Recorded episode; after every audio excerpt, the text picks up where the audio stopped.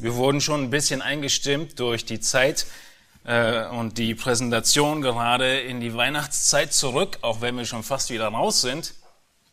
Und vielleicht kennt ihr dieses sehr bekannte englische Lied von dem Little Drummer Boy. Der kleine Trommlerjunge, der ein Lied singt darüber, dass er nichts zu bringen hat zu dem großen König der Welt, als nur mit seiner Trommel zu kommen. Und das, was in diesem Lied besungen wird, die Melodie kennt ihr garantiert, ich weiß nicht, ob ihr je auf den Text geachtet habt, sind die Weisen aus dem Morgenland. Die Könige aus dem Morgenland, die kommen, um Gott Mensch geworden, Geschenke zu bringen. Aber dieser kleine Junge hat kein Gold, hat kein Weihrauch und keine Myrrhe. Das Einzige, was er tun kann, ist das kleine Liedchen singen, was dieses Lied sein soll. Egal wovon wir sprechen, wenn wir über Gott sprechen, der Mensch wird, wenn wir Situationen sehen wie die Gegenden und die Ereignisse, die wir gerade in dem Bericht aus der Ukraine gehört haben, dann stellt sich doch irgendwo die Frage, wie kann es sein, dass in, in all diesen Situationen dennoch, auch wenn es eine lange Liste von Dingen gibt, die die Geschwister aufzählen könnten, die es nicht gibt, dass es den Glauben gibt, dass es die Pastoren gibt, die Gemeinde gibt, dass es Hoffnung gibt für eine großartige Ewigkeit, vor allem für Versöhnung mit Gott. Gott selbst sorgt dafür, dass die Hoffnung und die Botschaft der Rettung durch Jesus Christus bis an alle Enden der Welt getragen wird. Bis ins letzte Dorf. Und so sehen wir und wissen wir, dass Gott retten wird aus allen Nationen. Er hat es geplant, sein Vorsatz steht fest, dass er Retter wurde, nicht nur für die Juden, sondern auch für die Heiden. Und wir lesen in der Offenbarung davon, dass dies so sein wird, dass es Menschen aus allen Nationen geben wird, die da sein werden. Und so ist es auch bei der Geburt Jesu gewesen. Dieses kleine Bethlehem, in dem Jesus geboren wurde, hat Gott nicht davon abgehalten, selbst die Botschaft seiner Geburt tausende Kilometer weiter weg deutlich zu machen und Menschen aus dem fernen Osten nach Bethlehem zu bringen, um den König anzubeten. Das Ereignis, die Geschichte von den Weisen, lesen wir in Matthäus Kapitel 2. Matthäus, er schreibt dieses Kapitel, um einen Hintergrund zu geben und vorzubereiten auf alles, was im ganzen Matthäusevangelium sich weiter ausbreiten wird und detaillierter gezeigt wird. Die Vorbereitung in Matthäus 2 ist nämlich genau diese, dass Christus nicht nur für die Juden gekommen ist, sondern auch für die Heiden. Und dass diejenigen, die ihn eigentlich annehmen sollten, die so nah dran waren, ihn abgelehnt haben. Und die Evangelien und der Rest des Neuen Testaments es deutlich macht, dass die Botschaft der Rettung hinausgeht. Und so sehen wir heute in diesem Text, in den ersten zwölf Versen von dem Besuch der Weisen aus dem Morgenland, dass Jesus unscheinbar kam, aber selbst da in Bethlehem deutlich wird, dass er als Retter kam für die ganze Welt. Lasst uns zusammen Matthäus 2 aufschlagen und einige Aspekte aus diesen Versen herausgreifen, die wir lernen können und die Matthäus uns deutlich macht zur Geburt Jesu.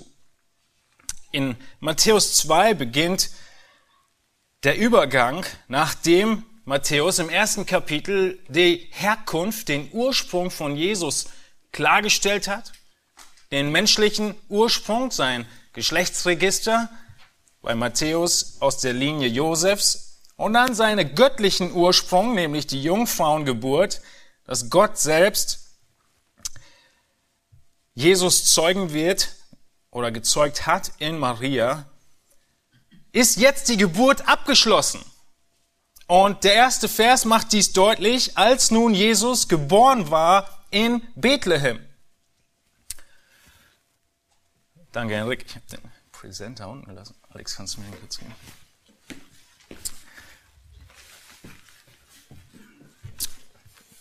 Als nun Jesus geboren war, Matthäus, er macht hier zwei Dinge ganz besonders. Im Deutschen sehen wir es ziemlich gut.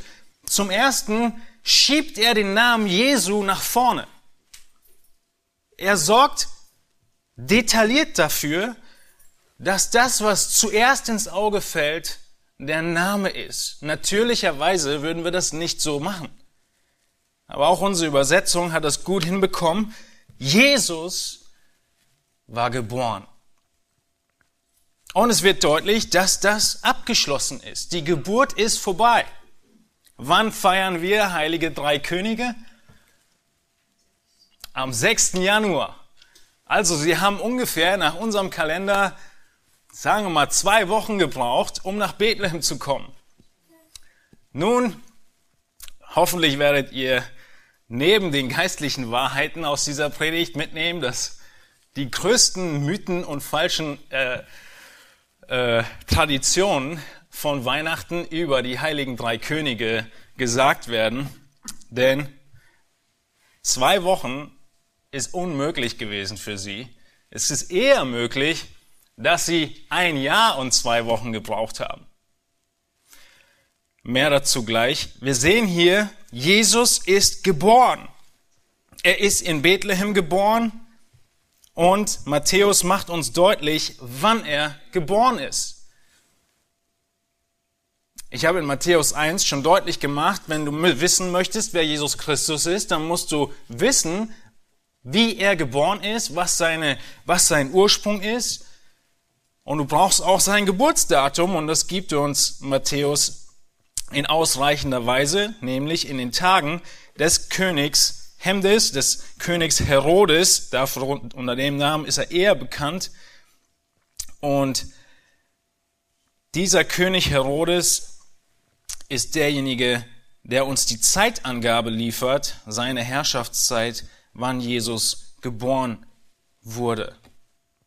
Wer ist Herodes, von dem wir hier lesen?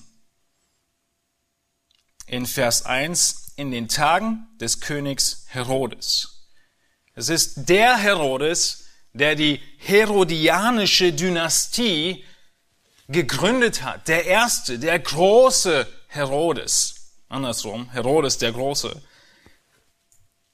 Nach ihm kamen viele andere, aber er war der Gründer dieser ganzen Dynastie. Er war gewalttätig, größenwahnsinnig und grausam, hinterhältig. Wir wissen aus dem Ende von Kapitel 2, dass er nicht lange zögert und den Beschluss ausgibt, alle Kinder alle männlichen Kinder unter zwei Jahren umbringen zu lassen in der Gegend von Bethlehem, vorsichtshalber, vielleicht erwischt er ja den neuen König. So skrupellos und grausam war er. Es ist dieser König Herodes, der Prunk liebte. Wenn heute jemand nach Israel, nach Jerusalem im Speziellen geht und viele große Bauwerke sieht, die meisten kommen von diesem Herodes. Er war so größenwahnsinnig und hat alles Mögliche gebaut. Jahrzehntelang, zu seinem Tod war es noch nicht mal fertiggestellt, wurde der Tempel, den wir heute noch sehen, den du heute noch besuchen kannst, den hat er gebaut und bauen lassen. Das war dieser Herodes. In diese Zeit hinein plant Gott seinen Sohn Jesus Christus geboren äh, zu äh, geboren werden zu lassen. Herodes, wissen wir, lebte von 37 vor Christus bis 4 vor Christus. Und so können wir zurückrechnen und die Geburt Jesu ungefähr auf das Jahr 5 oder 6 vor Christus datieren. Das ist eine ganz andere Geschichte, wieso Jesus nicht null geboren ist. Aber die meisten sind sich einig darüber, dass man, als man die Zeitrechnung begonnen hat, sich ein bisschen verrechnet hat. Heute wissen wir, Jesus ist fünf oder sechs vor Christus geboren und vier vor Christus ist Herodes gestorben. Aber das werden wir im zweiten Teil vom zweiten Kapitel sehen, dass Jesus nach Ägypten fliehen muss, besser gesagt seine Eltern mit ihm und dann Herodes stirbt. Wir sehen hier, dass diese Fluchtaufenthalt in Ägypten nicht lange war, weil Jesus wahrscheinlich mit zwei Jahren schon wieder zurück ist nach Nazareth. Wen sehen wir noch? Wir sehen neben Herodes die Weisen. Diese Weisen, sie kommen aus dem Morgenland. Und die beste Übersetzung ist, die Magier Weisen zu nennen. Sind nicht so sehr Magier, wie sie Weisen sind. Es sind nicht so sehr Zauberer, wie dass sie Gelehrte sind. Spezialisten in ihrem Fachgebiet, nämlich der Schriften und der Sterndeutung. Und diese Gelehrten, diese gebildeten Männer, wir wissen nicht, ob es Könige waren, das ist auch einer der Traditionen, die wir nicht unbedingt übernehmen müssen. Es sind nicht Heilige, es sind auch nicht drei und es sind auch nicht Könige. Was bleibt über? Die Weisen aus dem Morgenland. So viel wissen wir. Sie kommen und sie waren weise. Sie wussten und sahen diesen Stern Sie sahen ihn zu Hause, in ihrem Morgenland. Wir lesen im Text, sie waren weise aus dem Morgenland und sie kommen nach Jerusalem. Das Morgenland, wortwörtlich steht da, das Land im Osten, aber der Osten ist da, wo bekanntlich die Sonne aufgeht, deswegen wird es auch Morgenland äh, genannt. Sie kommen und machen sich auf den Weg nach Jerusalem. Diese Weisen sind ein Beispiel davon, dass die Botschaft von der Rettung des Sohnes Gottes, von der Geburt des Sohnes Gottes nicht auf die Juden beschränkt war. Wir sehen, dass sie tausende Kilometer entfernt, wir haben, äh, ich habe euch mal ein Bild mitgebracht von der Karte und von den drei Theorien, die es gibt, wo sie herkommen. Wir sprechen hier, wenn wir diesen Ort nehmen, von über 4000 Kilometern, 4000 wäre Luftlinie, von ungefähr, wenn da nicht so ein Gebirge noch wäre, 20, 30 Wochen Reisezeit. Wenn sie direkt gehen würden und keine Pause machen würden. Die meisten gehen von einem Ursprung hier aus, im Osten, was ja der direkte Osten ist. Andere nehmen an, dass sie aus dem Jemen kamen, weil die Geschenke, die sie mitbringen, Gold, Weihrauch und Myrrhe, ist die Spezialität gewesen aus dem heutigen Jemen, dem früheren Saba. Und ihr kennt vielleicht die Königin von Saba. Und die Ansicht, dass die Weisen von hier im Süden kamen, hat sich auch durchgesetzt, weil es verschiedene Prophetien gibt, wo gesagt wird, dass Jesus angebetet werden wird von den Königen aus Saba und dass sie ihm Gold, Weihrauch und Myrrhe bringen werden. Also ist gut möglich, dass sie hier aus dem Süden kommen, die Entfernung ist ungefähr dieselbe, oder aus dem Osten, ähm, wozu ich eher tendiere, und dann ähm, diesen langen Weg auf sich genommen haben. Diese Weisen, sie kommen einfach. Sie sehen ein Zeichen und sie machen sich auf den Weg. Diese Weisen, sie sind ein Beispiel davon, dass Gott Licht schenkt und erwartet, dass wir darauf reagieren.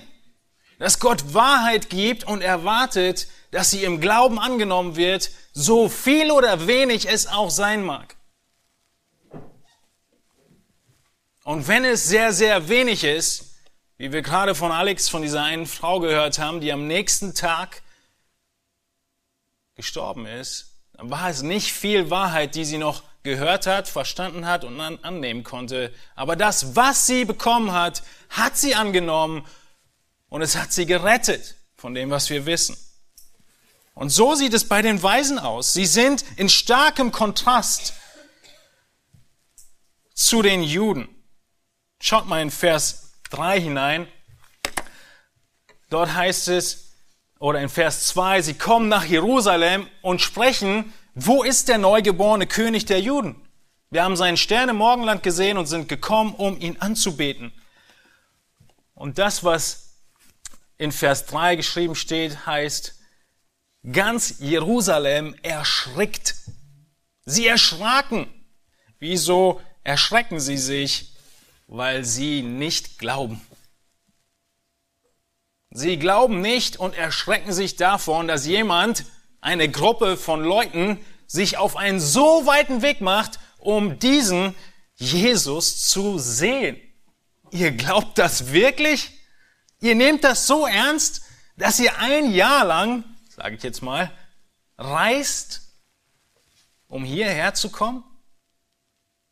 Um Jesus anzubeten? Das ist der große Kontrast dieser Kontrast, der nachher in Matthäus 8 deutlich wird, wo Matthäus, wie ich schon sagte, hier das Thema beginnt und im ganzen Matthäusevangelium weiter ausbreitet, in dem Jesus sagt, nachdem Cornelius, der Hauptmann, wieder ein Heide, Jesus zu Jesus kam und sagte, mein Knecht ist todkrank, heile ihn.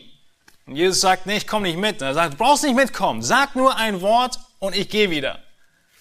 Daraufhin antwortet Jesus, ich sage euch, äh, einen so großen Glauben habe ich in Israel nicht gefunden.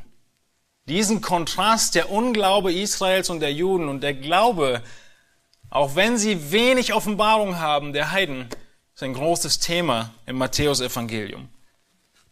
Und dann sagt Jesus weiter in Matthäus 8, Vers 10, ich sage euch aber, viele werden kommen vom Osten und vom Westen und werden im Reich der Himmel mit Abraham, Isaac und Jakob zu Tisch sitzen.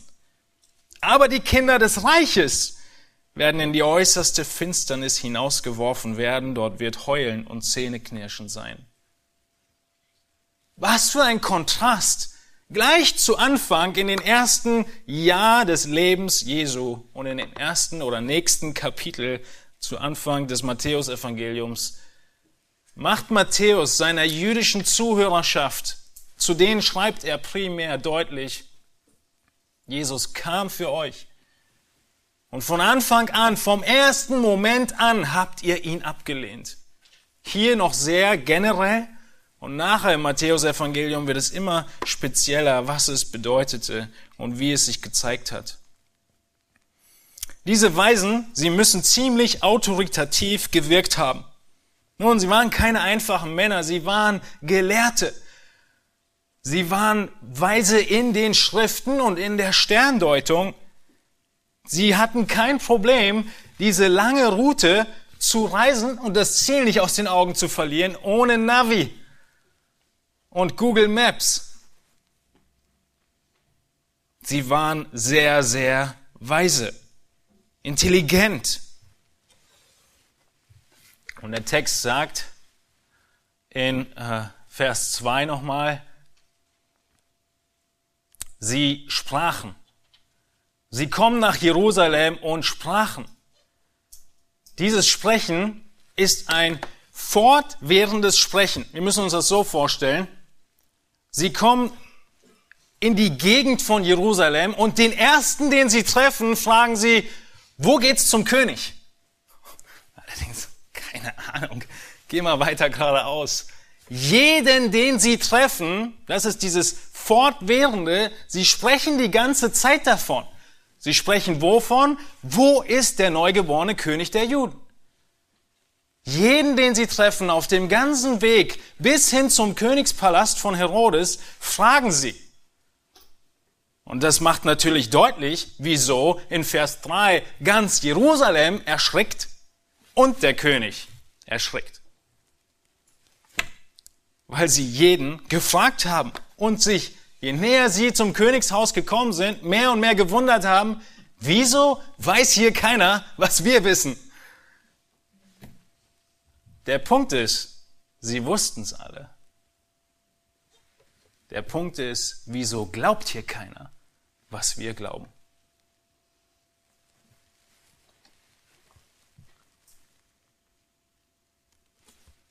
Wieso glaubt hier keiner, was wir glauben? Ich tendiere eher dazu, dass die Weisen aus dem Gebiet im Osten hier gekommen sind, weil die Frage sich auch noch stellt, woher die Weisen wussten, dass ein König der Juden geboren ist. Also ich glaube, so weise waren sie auch wieder nicht, dass sie zwei Sterne sehen oder einen Stern sehen und sich denken, wir reisen mal ein Jahr lang nach Osten. Nach Jerusalem, Entschuldigung, nach Westen. Sie waren im Osten. Natürlich können wir nicht abschließend erklären, woher sie es wussten, aber die größte Wahrscheinlichkeit besteht, dass hier ein paar Jahre vorher war wer in Babylon?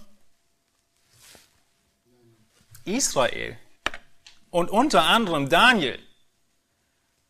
Daniel ist in die höchsten politischen Kreise gekommen. Und wer war Daniel?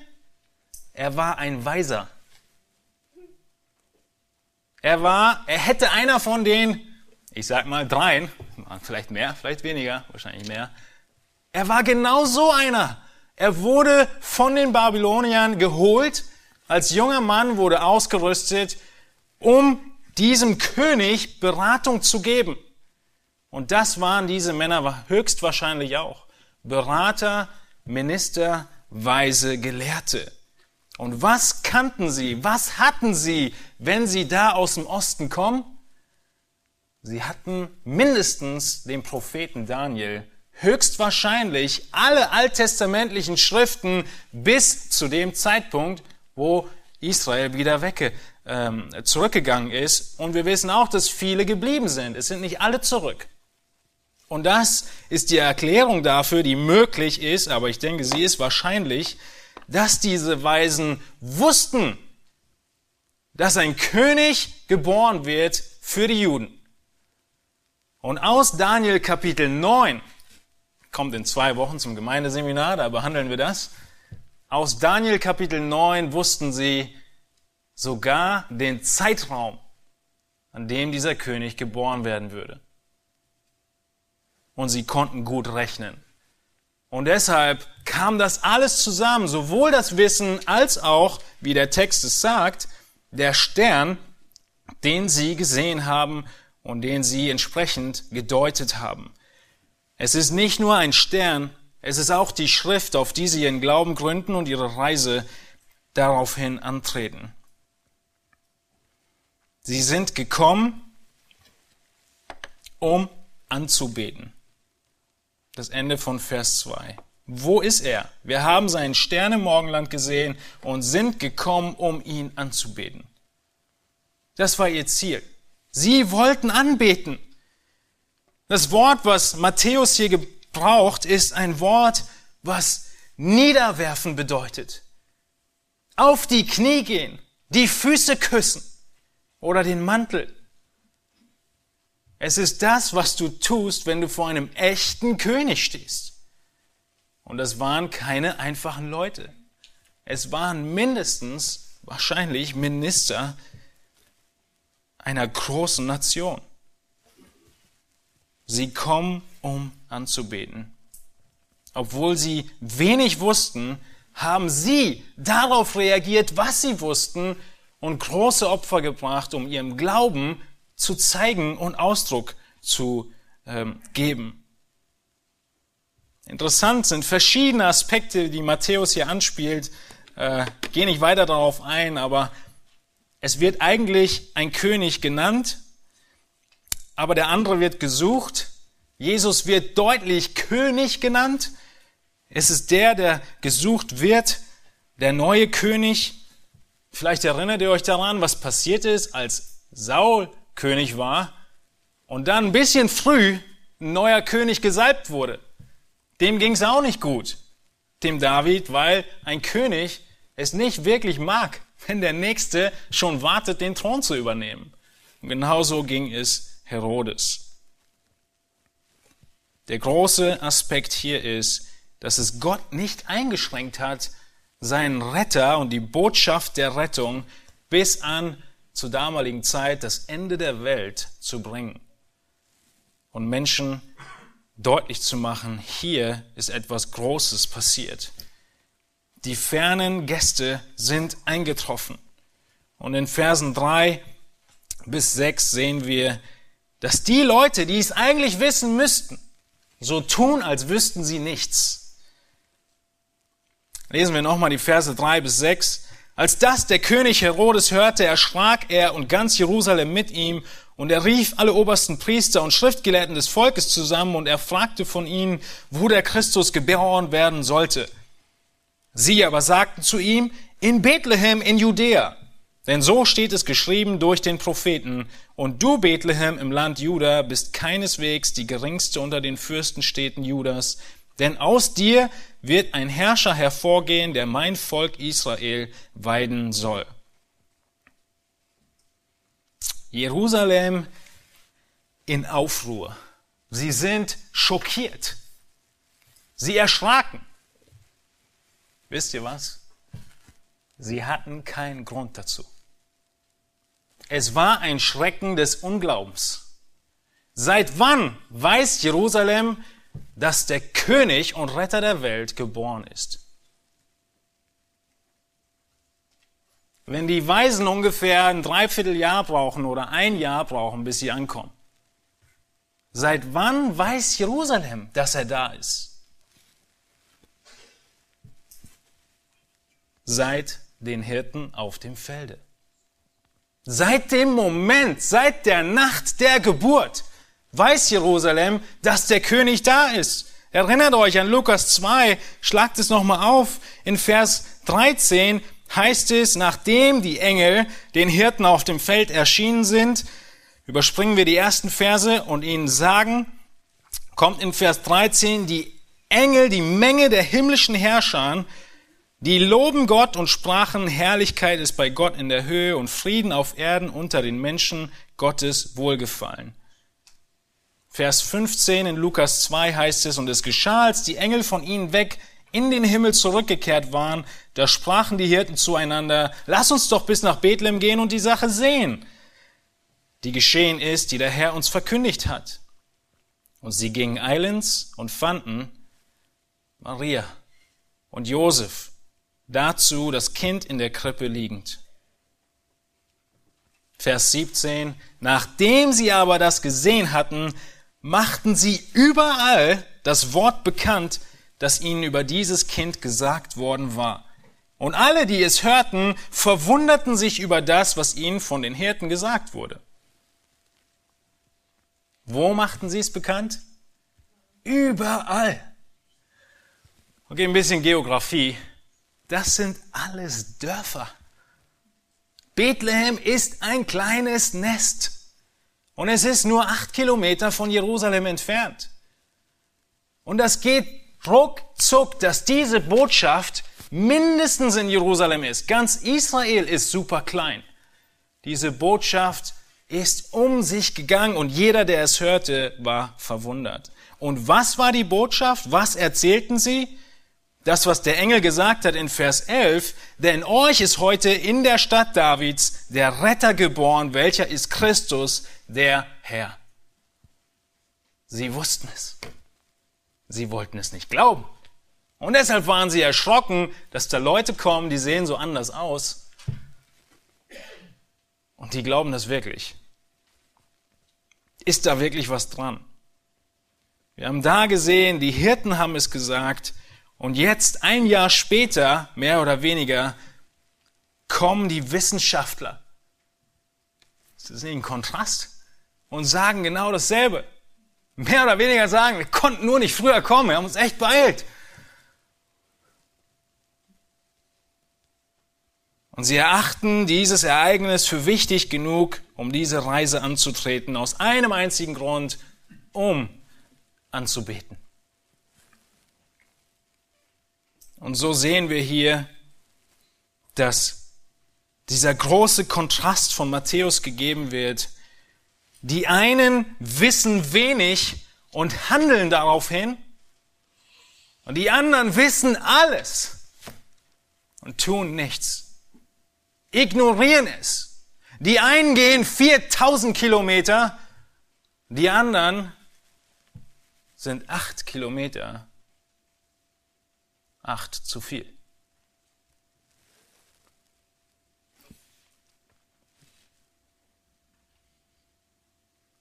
Und das ist die große Frage, die sich hier in Matthäus 2 in diesen ersten Versen stellt. Was ist die Reaktion? Was ist die Reaktion darauf, was du schon weißt? Was tust du mit dem, was du weißt? Der große Kontrast zwischen den Weisen aus dem Osten und den Gelehrten in der nahen Nachbarschaft. Sie benennen Jesus richtig. Seht ihr, wie er genannt wird? Er wird König genannt. Wo ist der neugeborene König? In Vers 2. Herodes selbst nennt ihn Christus. Er fragt die Schriftgelehrten, wo wird der Christus geboren? Und die Schriftgelehrten antworten ihm, er ist Herrscher. Zum Ende von Vers 6. Sie haben die Worte richtig. Sie wissen, was der Text sagt. Ich bin mir sicher, sie haben nicht lange gebraucht, bis sie diesen Vers gefunden haben. Das wussten sie.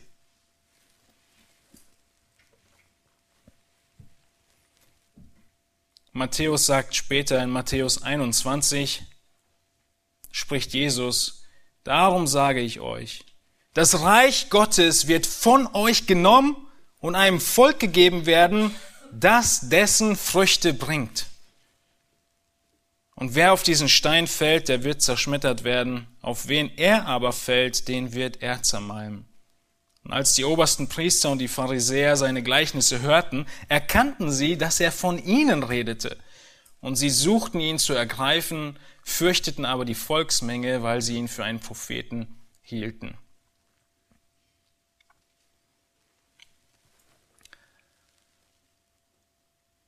Woher weißt du, ob du dem Weisen aus dem Morgenland gleichst oder den Schriftgelehrten aus Jerusalem.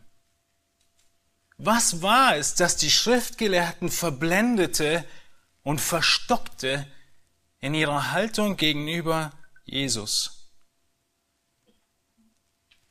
Es war bei den Schriftgelehrten die Selbstgerechtigkeit, die sie blind machte. Selbstgerechtigkeit macht auch dich blind. Die Schriftgelehrten, sie schätzten ihr Leben besser und heiliger ein als das von allen anderen. Sie sehen Jesus einige Kapitel später in Kapitel 9 mit den Sündern und Zöllnern essen und sagen, wieso ist er mit denen?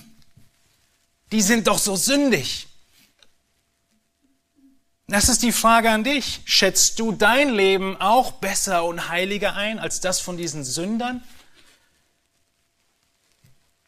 dann bist du selbstgerecht. Paulus macht in 1. Korinther 8 deutlich, dass die Erkenntnis aufbläht, die Liebe aber erbaut. Paulus sagt in 1. Timotheus, dass das Ziel der Erkenntnis die Liebe ist. Die Selbstgerechtigkeit haben wir gerade im Gemeindeseminar heute Morgen in Hosea 6, Vers 6 gesehen, wo, Gott von Israel sie richtet und ihnen sagt, ich erwarte von euch Liebe und Gotteserkenntnis und nicht die Schlachtopfer, nicht die Brandopfer. Liebe und Gotteserkenntnis. Selbstgerechtigkeit hat die Pharisäer und die Schriftgelehrten blind gemacht. Heuchelei hat sie blind gemacht. Arbeitest du daran, so wie die Schriftgelehrten, auf ganz besondere und spezielle Weise gesehen zu werden? Die Äußerlichkeiten, wie du ankommst, sind dir wichtig und sind dir auch bei anderen wichtig, im Sinne dessen, dass du schnell richtest. wenn sie nach außen hin dies oder jenes anders tun. Genauso wie die Pharisäer hast aber auch der Heuchelnde immer noch seine großen und kleinen Lieblingssünden, die er gut verstecken kann. Diese Heuchelei hat sie blind gemacht. Hat dein Leben auch nur einen Anschein davon, dass du gottesfürchtig lebst? Oder sehnt sich dein Herz danach, ihm wohlzugefallen? In all den richtigen Überzeugungen von der Allmacht Gottes, von der Souveränität Gottes, von der vollkommenen Verdorbenheit des Menschen, in all diesen richtigen Lehren hast du immer noch eine große Überzeugung und Bewusstsein davon, wie sündig du selbst bist. Und dieses Bewusstsein, es demütigt dich, es zerbricht dich regelmäßig vor Gott. Wenn nicht, bist du selbstgerecht und heuchelnd. Dann bist du so nah dran wie die Schriftgelehrten und gehst den letzten entscheidenden Schritt nicht. Aus einem Grund, weil du nicht willst und nicht glaubst. Es ist gut genug, so zu tun, als ob. Die Schriftgelehrten, sie waren neidisch und das machte sie blind. Sie konnten nicht mit ansehen, dass Jesu Einfluss mehr und besser wächst als ihrer. Die Leute hören nur noch ihm zu. Die Schriftgelehrten, sie waren unehrlich. Es war ihnen überhaupt kein Problem mehr, selbst dann zu lügen und falsche Zeugen aufzustellen. Aufgrund all dieser Eigenschaften, die sie vorher hatten. Sie waren getrieben von Gier. Diese Gier machte sie blind. Wenn du Gott kennst, wenn du mehr und mehr über ihn weißt und dennoch genauso viel für dich lebst, dann bist du gierig. Sicherlich bist du nicht wie die Schriftgelehrten, du nimmst keine Witwen aus, du protzt auch nicht mit der Kleidung oder deiner Technik, Gehst auch nicht auf den Gassen umher und erwartest, dass alle dich anhimmeln. Aber in welchen Dingen investierst du heute mehr Zeit, mehr Energie und mehr Geld für andere Bedürfnisse als für deine? Wenn dem nicht so ist, dann bist du nah dran und wächst doch nicht und glaubst doch nicht. Es ist ganz natürlich, dass in dem Maße, wie wir Gott mehr kennenlernen, wir auch freizügiger werden und mehr für andere leben. Das ist, was Jesus gemacht hat. Er kam, um zu dienen. Und unter all diesen Eigenschaften der Pharisäer steht der Stolz. Der Stolz, der blind macht.